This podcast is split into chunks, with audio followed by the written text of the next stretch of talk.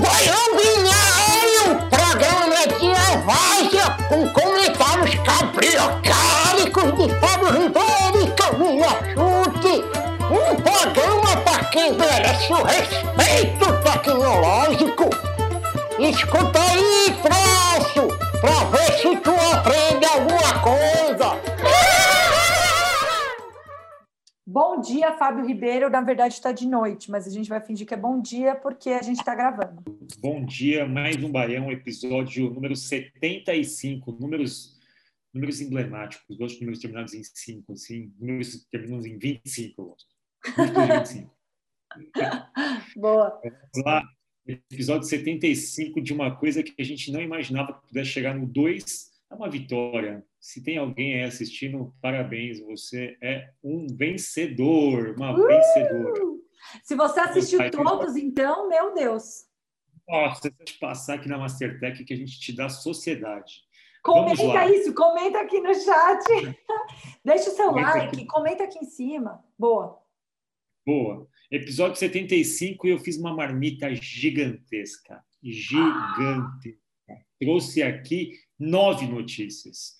A gente vai falar de crochê, vai falar de métricas para, enfim, avaliar projetos educacionais, habilidades do futuro. Vamos comparar Stanford e Harvard nas medidas para combater Covid. Falaremos de um professor que estava de saco cheio do ensino remoto.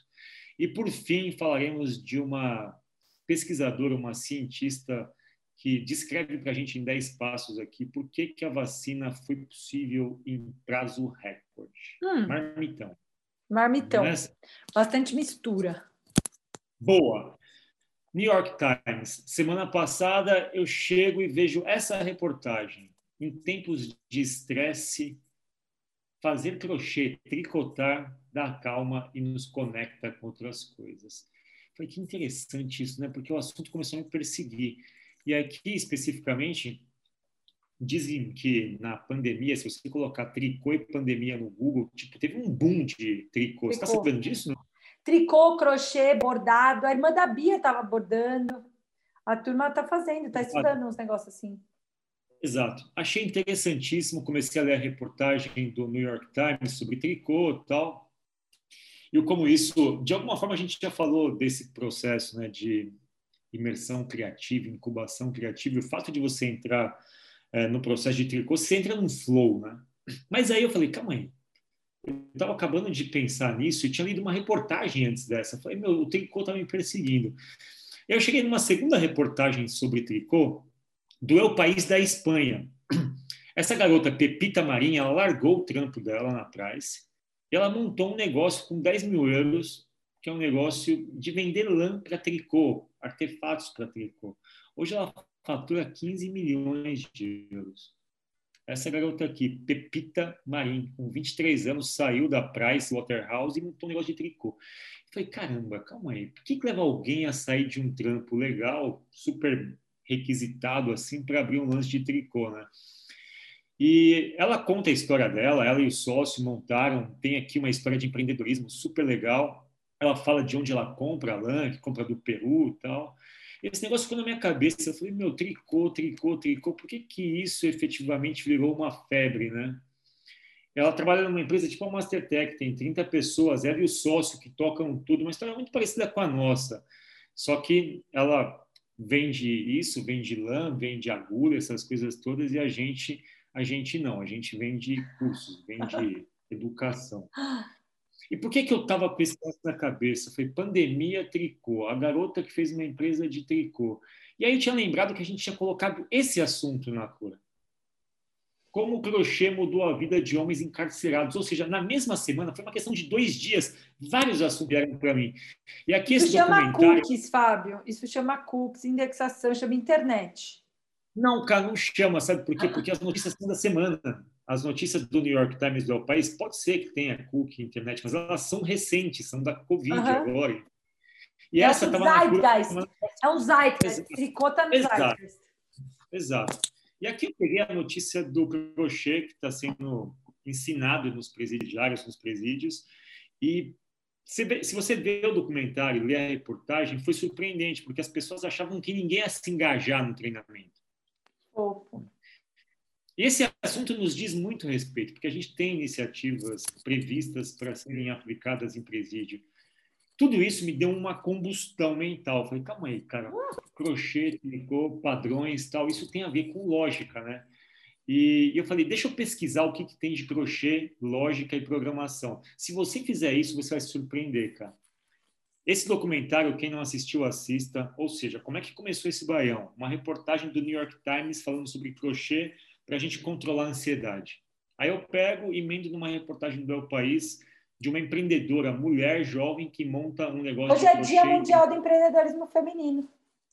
É, então, esse caso da Pepita Marinha, ela montou um negócio super bem sucedido, faturando milhões, indo contra a maré, certo? Ela foi contra a maré, pô. Montar um negócio desse numa época digital, completamente contra a maré. Esse curso no presídio também é contra a maré. E aí, tem aqui depoimentos, se vocês puderem, vejam um documentário. Só que eu fui fazer uma segunda pesquisa, eu estou intrigado com esse assunto. Hum. Aí eu pesquisei mais para trás, e é o que eu achei: tricô é programação. Cara, é sensacional. Se você começa a buscar papers, vídeos, reportagens, tem um monte de canal que vincula tricô com programação, justamente pelos padrões, pela forma como as coisas se dão, pela capacidade de você fazer redes neurais, de como a matemática disso é muito parecida com a matemática de código. E aí essa doutora é, Matsumoto, Elisabetta Matsumoto, ela faz as associações de por que tricô e programação são parecidos assim.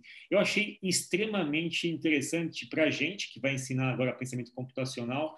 E eu pensei muito em a gente trazer alguém que é especialista em tricô para fazer essa associação. É muito interessante. Veja que maluco isso, né?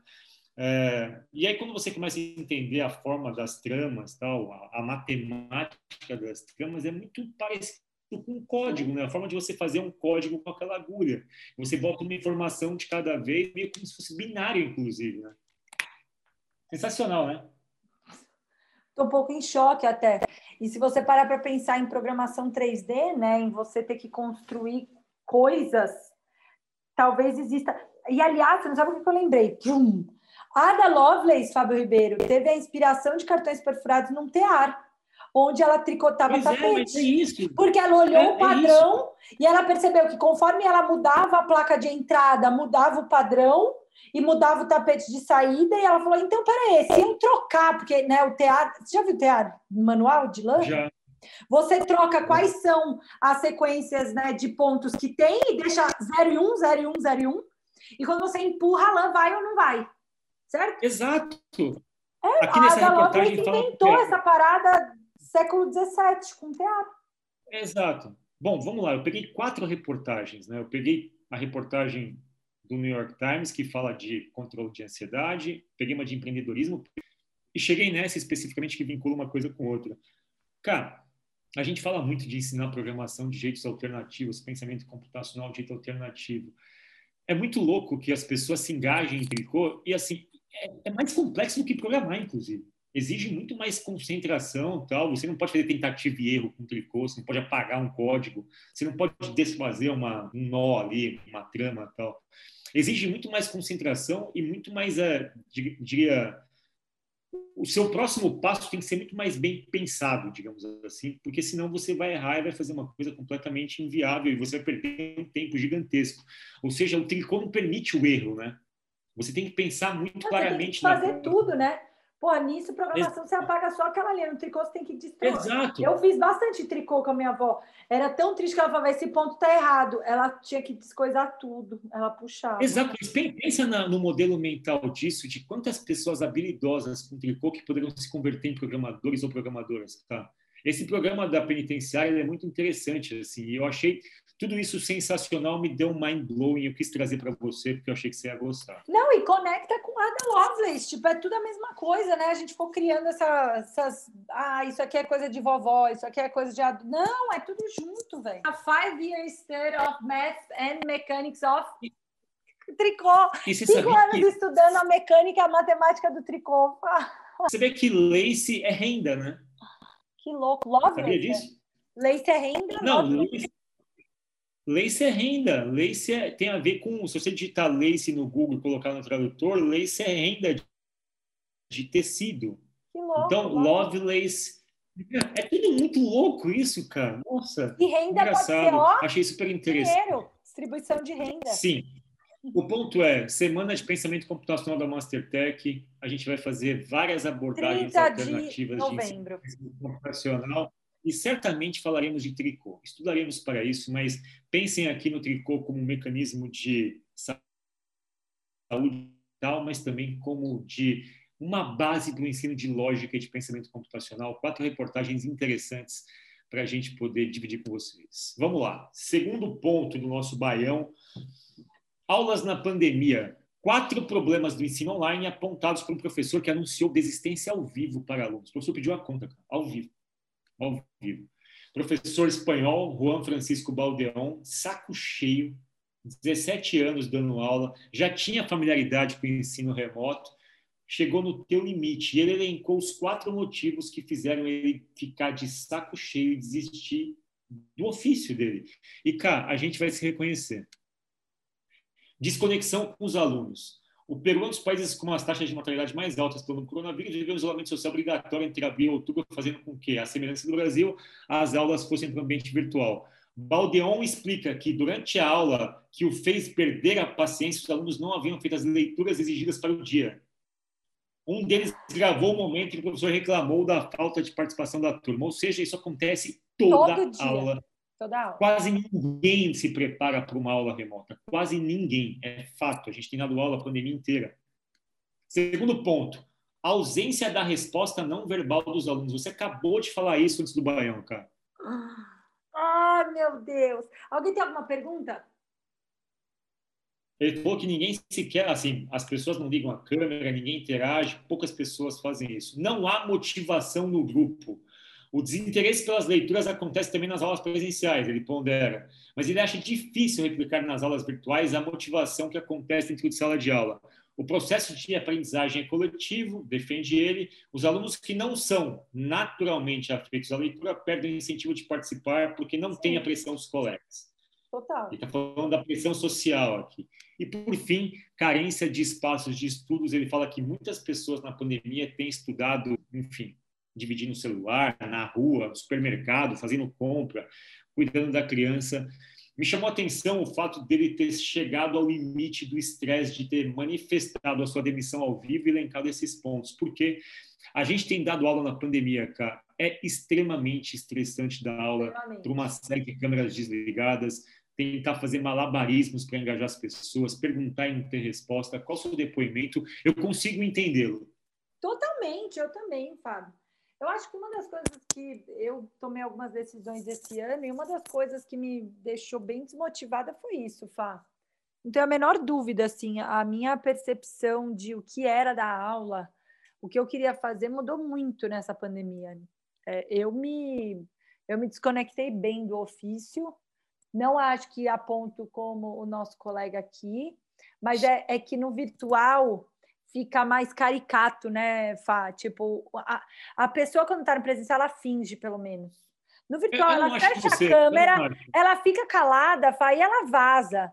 Aí aparece tipo, ai, professor, então eu estava aqui o tempo todo, mas a minha conexão falhou, o que, que tinha que fazer mesmo? Tipo, você não estava aí, cara, você não estava aí.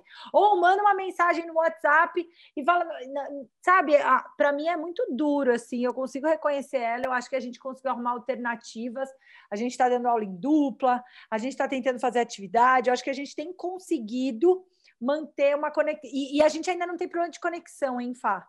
Que é outra uhum. coisa, como os nossos alunos são corporativos, a gente não, não tem muito esse BO do tipo, ah, é, minha conexão falhou. Não existe isso, porque o cara está em horário de trabalho na conexão do trabalho. Então, é, enfim, é, eu consigo, eu tô totalmente simpatizada com o Baldeon.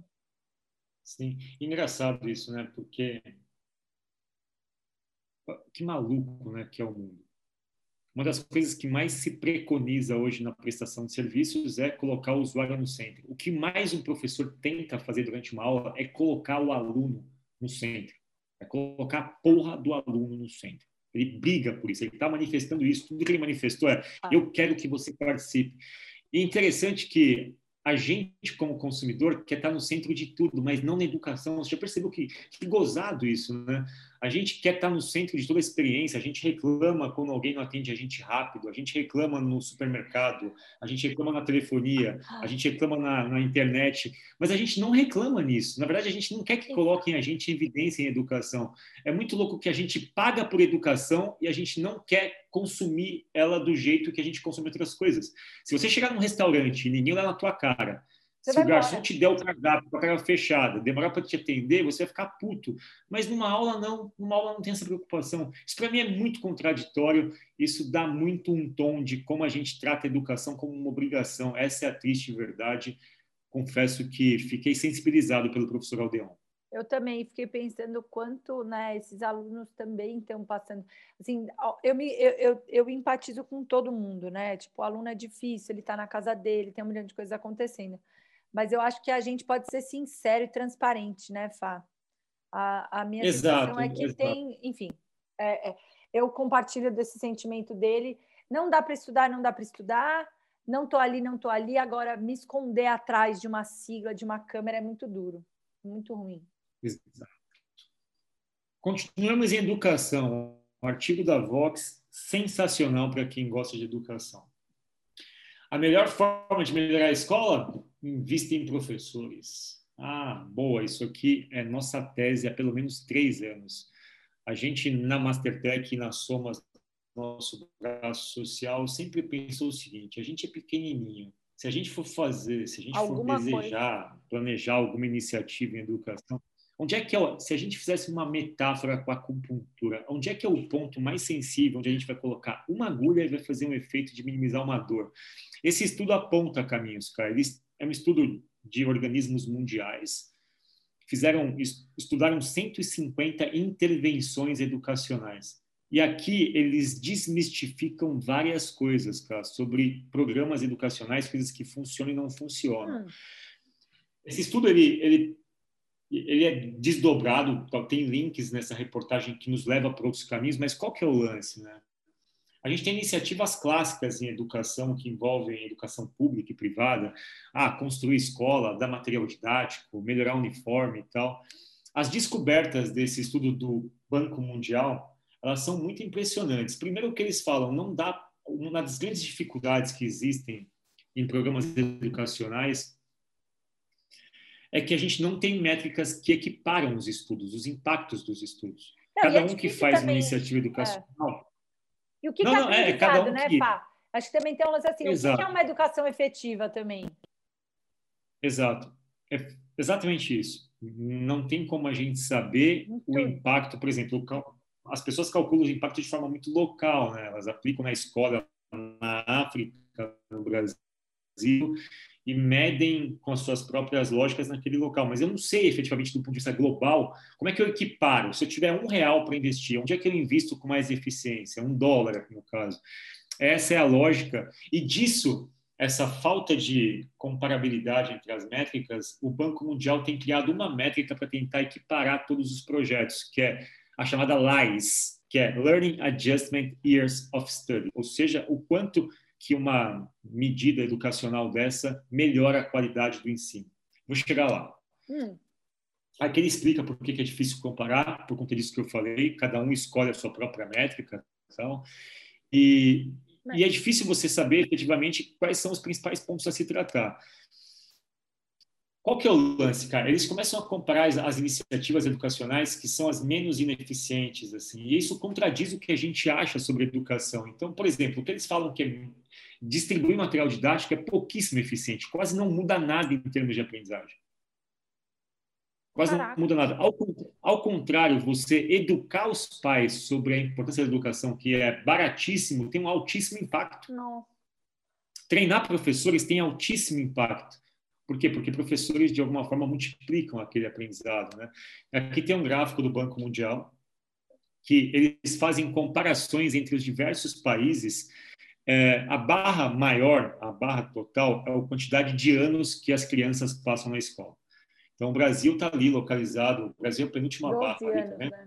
A gente uhum. tem os 12 anos de educação, 12 anos que as crianças passam na escola. A barra cinza, simplificando, é como se fosse o tempo, o quanto isso se reflete em aprendizado, em aprendizado real. Então, você vê que a, em Singapura, você tem quase 13 anos de educação Mas e tem um altíssimo nível de né? aprendizado.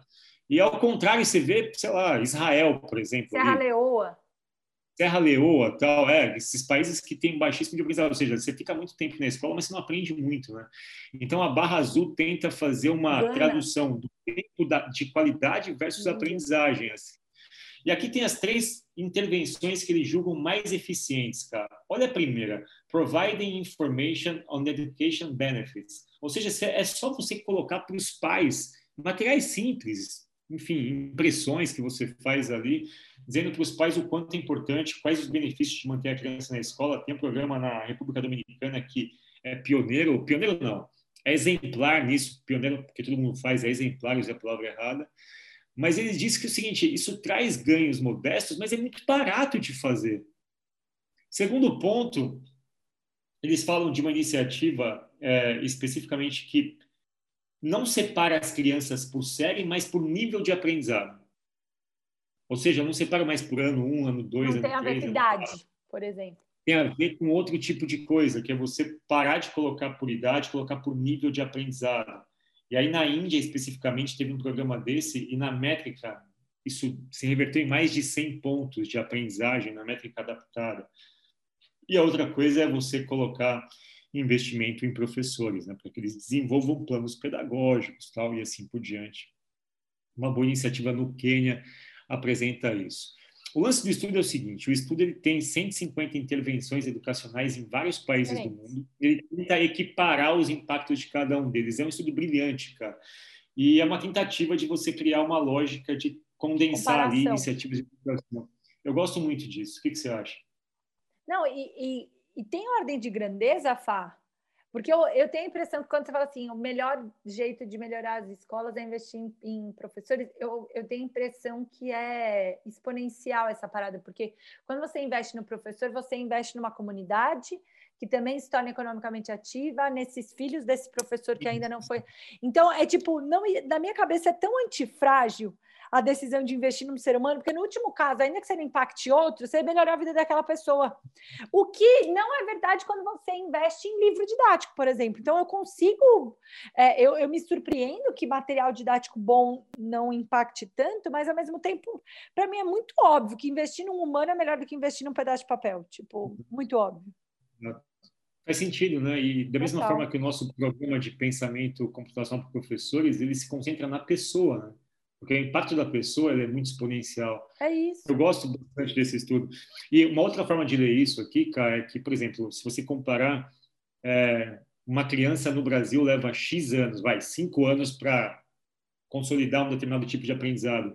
Ela leva três anos e meio em Singapura, por exemplo, se a gente fosse traduzir resumidamente. Uhum. Então, esse estudo tenta comparar o seguinte: quanto tempo você precisa para ter essa qualidade de ensino em todos os países de forma comparável, assim?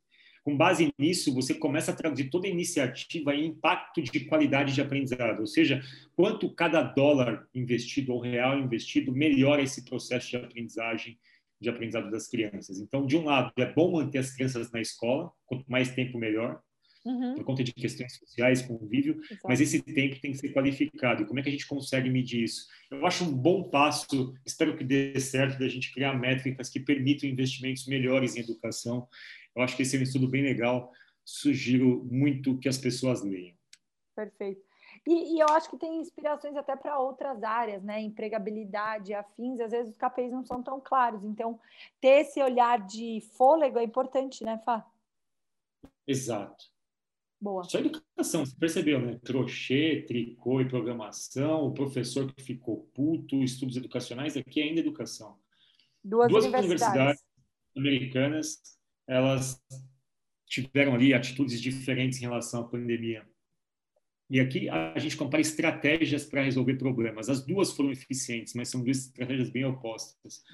É, Stanford e Harvard tiveram que lidar com o processo da pandemia. Essas escolas elas têm campos que envolvem moradia estudantil. Né? Os estudantes moram no campo, nos campos, nos campi. E cada uma delas usou uma estratégia diferente para lidar com a pandemia. A Harvard, especificamente, foi no diálogo.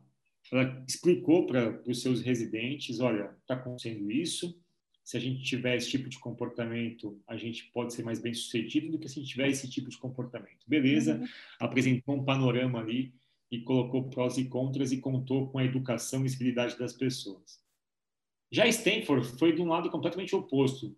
Vigilância total, pessoas que te seguem nos campi, você é censurado se tomou alguma decisão, é poder de polícia mesmo assim. E o que eu acho interessante desse lance todo, aqui está explicando né, as comparações entre os dois métodos para você combater e tentar minimizar os efeitos da pandemia na, nas estruturas dos campi. Eu queria te perguntar, cara, assim, às vezes, às vezes a gente acha que tem só uma... Os dois foram muito eficientes no resultado. Eles minimizaram, muito, é, eles minimizaram muito o contágio, mas tem duas iniciativas distintas minha opinião, eu gosto muito mais da iniciativa de Harvard, que você apresenta um contexto, conversa, educa, trata todo mundo com civilidade educação e espera que as pessoas reajam à altura.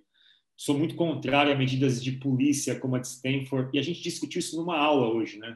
Sobre a cultura ágil, onde você pode criar uma estrutura de controle rígido para que as pessoas participem e melhorem ali o resultado final, ou você pode ir para um lado de colaboração efetiva mesmo e fazer com que isso seja mais longevo. Sim. A gente está falando de duas universidades muito especiais, onde o nível de consciência é altíssimo. É, para passar lá, você tem alguma coisa. Né? Qual que é a tua linha de política, cara? Você vai para o lado do diálogo ou você acha que às vezes é melhor de fato o estilo Stanford ser de você colocar poder de vigilância mesmo? Posso ser vou ser polêmica, Fá. Uhum. Para mim, se a gente conseguir pensar que isso é uma política afirmativa transitória até as pessoas entenderem, eu não sou contra, não. Fico pensando, transpõe isso para cotas. Uhum. Por exemplo. Você acha, você acha, mais, você acha mais interessante? Não, é que eu acho que é imediato, Fá. Quando a consequência é muito drástica, eu acho que políticas afirmativas são úteis. Transpõe Covid para cota racial, para cota de gênero na política. Se eu não for vigilante, eu, é que eu discordo da gente fazer só a vigilância sem educar. Mas eu não sou contra a gente adotar uma política paralela, que é eu vou te vigiar enquanto você está aprendendo porque eu não posso correr riscos. Eu não posso esperar se aprender. A curva de aprendizado talvez não venha tão rápido. Que é o que acontece, por exemplo, com cota de mulher em conselho. Eu estava conversando sobre isso agora. Eu não sou contra cota enquanto política transitória. Acho ótimo, inclusive, porque é só assim que eu vou ter representatividade e não representação, Fá. Senão eu só tenho representação. Ai, como o Harvard é fofinho, conseguiu. Olha aqui a plaquinha que representa essa, esse, essa contenção de Covid. Agora, para ter representatividade, talvez eu precise ir um pouco além. Né? Qual foi a efetividade disso? Quantas pessoas tem que dar poder, não tem que dar poder? Então, não sei, eu não sou, eu não sou contra políticas afirmativas transitórias. Acho que faz muito sentido o que você falou, porque hoje a gente vê que os dois deram igualmente certo, certo. assim, mas pode certo. ser que a gente estivesse aqui lamentando agora o fato de Harvard ter tentado o diálogo e ter dado errado. Então, vamos pensar do ponto de vista probabilístico. A iniciativa de Harvard ela é bonita do ponto de vista ideológico, mas ela contém um alto risco de dar errado. Né? Ela Perfeito. depende efetivamente de uma. Não, e o dar um errado é muito drástico, Fá. É, e se der errado, é isso, é isso. É muito, essa decisão ela tinha uma equação cuja, cujo resultado final era muito sensível. Né? Então, eles tomaram risco com uma coisa muito sensível, que é o típico uma decisão frágil, né?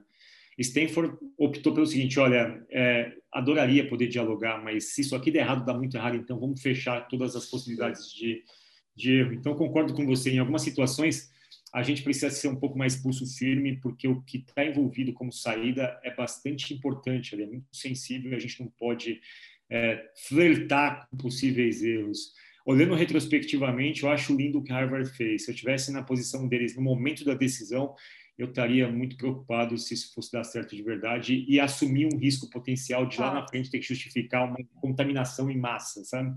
Perfeito, Concordo com você, cara. Perfeito. Ótimo. Boa. Bom, vamos lá. Reportagem da Fast Company, seis habilidades que a gente vai ter que ter depois da pandemia. Eu simplesmente odeio esse tipo de reportagem. Exato, eu ia te falar, você nunca, eu, eu se tivesse que apostar, nunca apostaria que você ia ter lido essa parada. Pois é, Eu, eu não gosto mesmo. Eu acho completamente idiota esse tipo de coisa que tenta apontar receitas tal de uma forma até vender um comportamento. Mas, filé, né? Até para odiar alguma coisa a gente precisa de repertório. E aí eu vi as seis habilidades, falei, ah, blá, blá, blá, mas uma delas me chamou atenção, assim, tipo, ah, adaptabilidade, putz, desde quando ah, isso não foi, né, uma questão. Ah. Motivação, oh, oh. empatia, putz, desde que a gente ruminava em algum lugar tinha que ter empatia. Comunicação, a mesma coisa. As últimas duas, a de baixo, ela é clichêzão, ah, habilidades digitais, não diga que alguém teve que fazer um estudo para isso ainda. Mas a, a que eu quero chamar a atenção é o self-direction. Uhum. Porque isso não é comum de aparecer em habilidades, né? Geralmente aparecem essas cinco, outras outras tantas, tal. O mix varia de acordo com quem está fazendo, mas eu vi essa, não gostei do artigo, enfim, para mim não vale muita coisa esse tipo de coisa, mas eu quis só trazer esse ponto para discutir contigo, porque essa é uma das coisas que a gente valoriza muito. Para mim, eu não sei nem se essa é uma habilidade ou um comportamento, hum. né? mas eu acho que o futuro, de fato, é, envolve essa Opa, capacidade... Se a gente tivesse que traduzir self-direction, você traduziria para quê? Para autonomia? Para autoeducação? Para auto... autodesenvolvimento. É. Autodesenvolvimento. autodesenvolvimento. Tá bom. É, autodesenvolvimento. E eu acho que isso daqui, cara, para mim, de fato, é um dos grandes pontos do futuro. O autodesenvolvimento.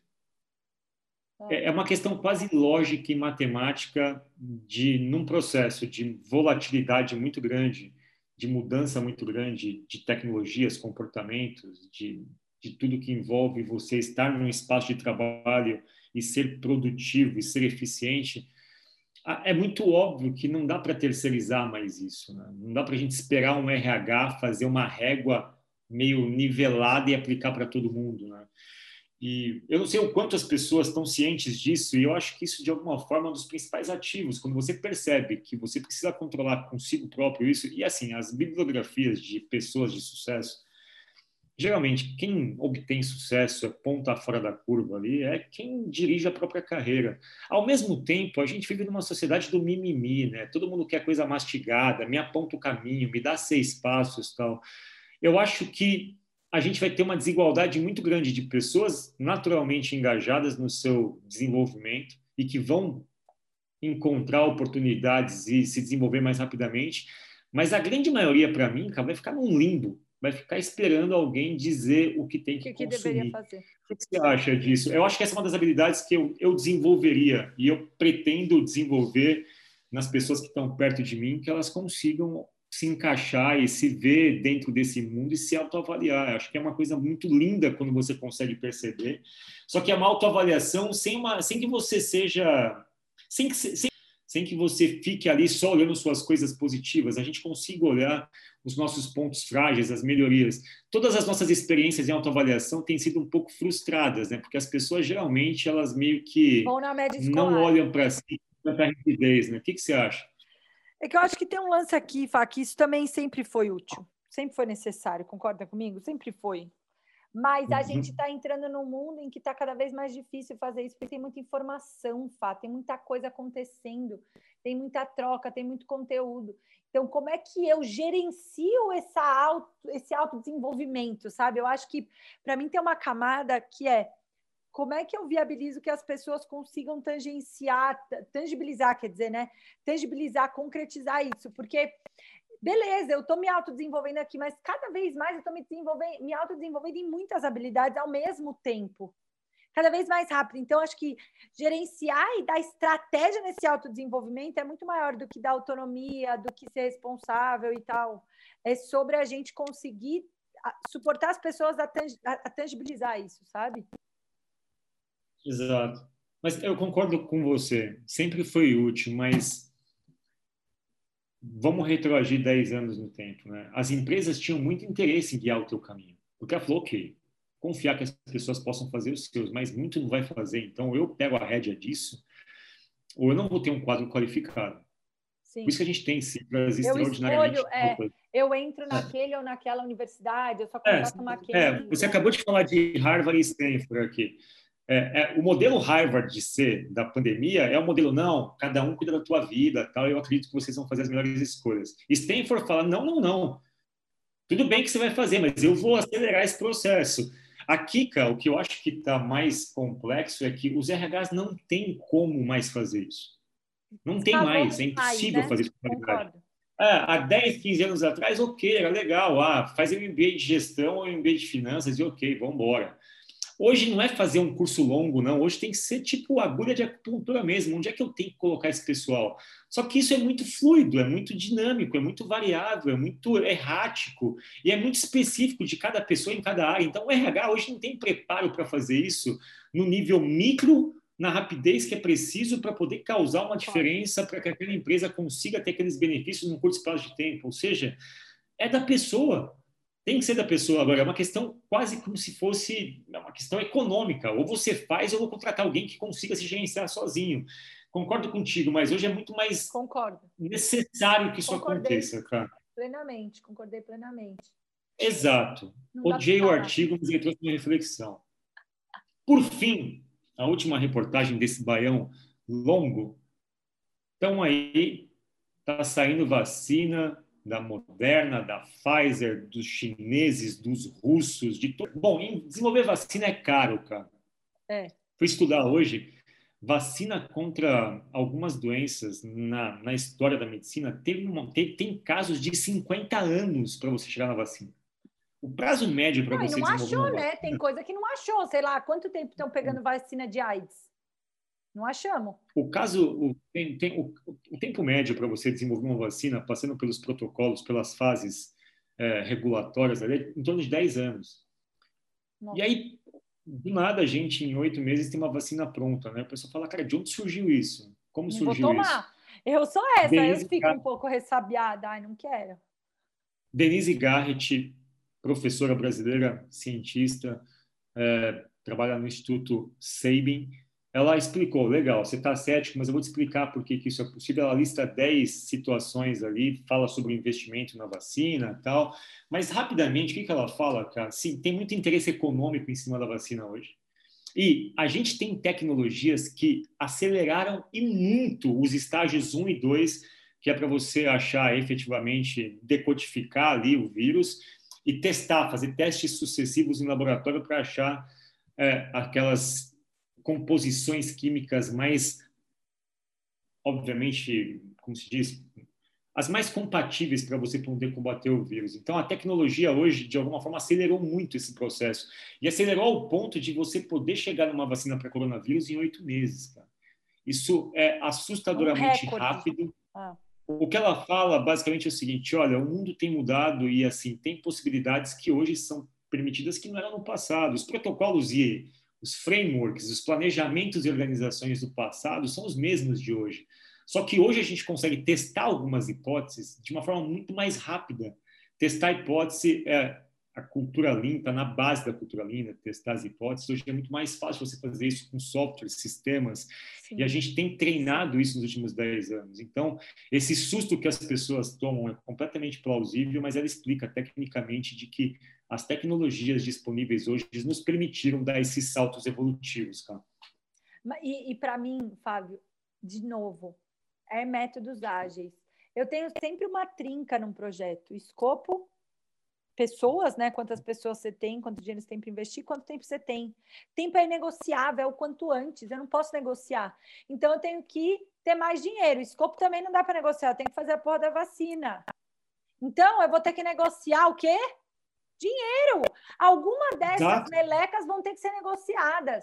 Não tem como, não tem regra mágica. Então, aqui no caso, como estava todo mundo em pânico, teve dinheiro e muita gente. Então, a gente conseguiu é, melhorar o escopo. Exato.